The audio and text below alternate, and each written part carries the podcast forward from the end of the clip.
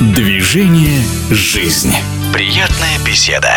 В Нижнем Новгороде хоккейная торпеда «Отрада» для болельщиков клуб в этом сезоне смог добраться до полуфинала западной конференции КХЛ по пути обыграв московское «Динамо». Хоккей в исполнении торпедовцев пришелся по душе любителям спорта, а нижегородцы стали открытием сезона. Такого огромного интереса к команде не было очень давно. Об этом и не только генеральный директор торпеда, сын Валерия Харламова Александр Харламов частенько общаюсь с ветеранами, нижегородцами, там, и с Михаилом Михайловичем Пресняковым, Юрием Ивановичем Федоровым. Они говорят, что такого даже они не помнят. Билеты продавались там на плей за 2-3 минуты, а желающих было там, по-моему, от 60 до 85 тысяч человек, которые хотели купить билеты.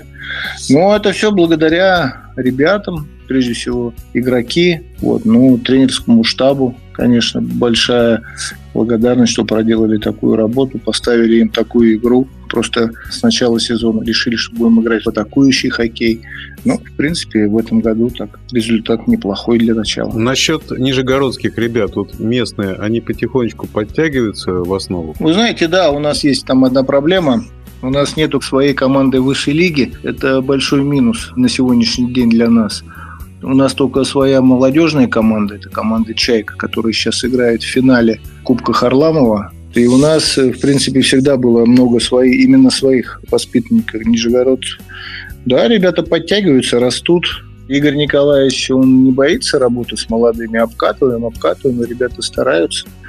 Каждый год по два-три человека появляются, но в силу своих, там, может быть, там, физических возможностей, каких-то индивидуальных. Не каждый парнишка 18-летнего возраста сразу попасть в первую команду. Нам бы и пригодилась бы команда высшей лиги. Кстати, вот а высший, точнее, Всероссийская хоккейная лига, там уровень-то команд достаточно приличный. Сейчас финал скоро начнется во Всероссийской хоккейной лиге, где Химик, который тоже команда с традициями, с большими. И сейчас Красноярский Сокол, хоккей, сейчас там тоже сумасшедший совершенно ажиотаж.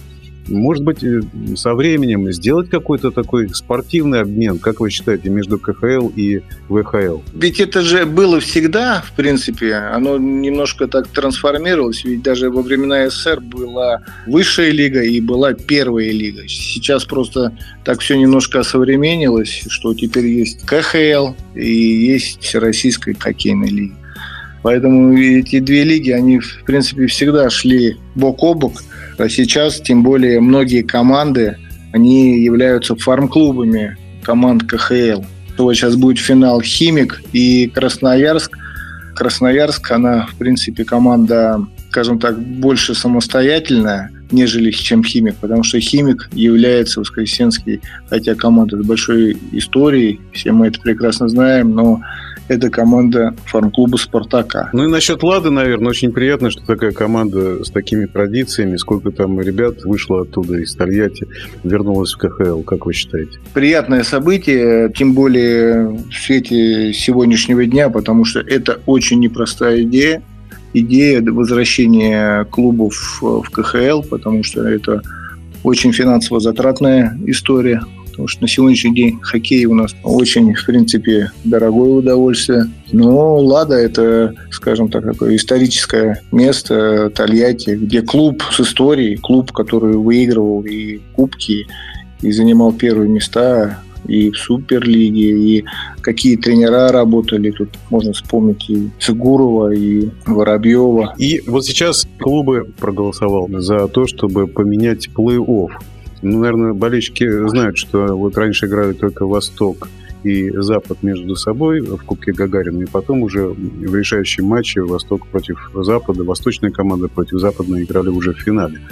Вот сейчас э, то, что вот будут между собой так перекрестно встречаться восточной ну, команды и западной команды. Со второго раунда вроде там решили. Да, со второго раунда, да. Посмотрим, идея может быть неплохая, вот, а как она там будет работать, ну, в принципе... С одной стороны, извините, что перебиваю, с одной стороны, э, вряд ли матч там Акбар-Салават уже состоится, потому что, ну так, по сетке, хотя это принципиальная игра между Татарстаном и Башкирией и так далее.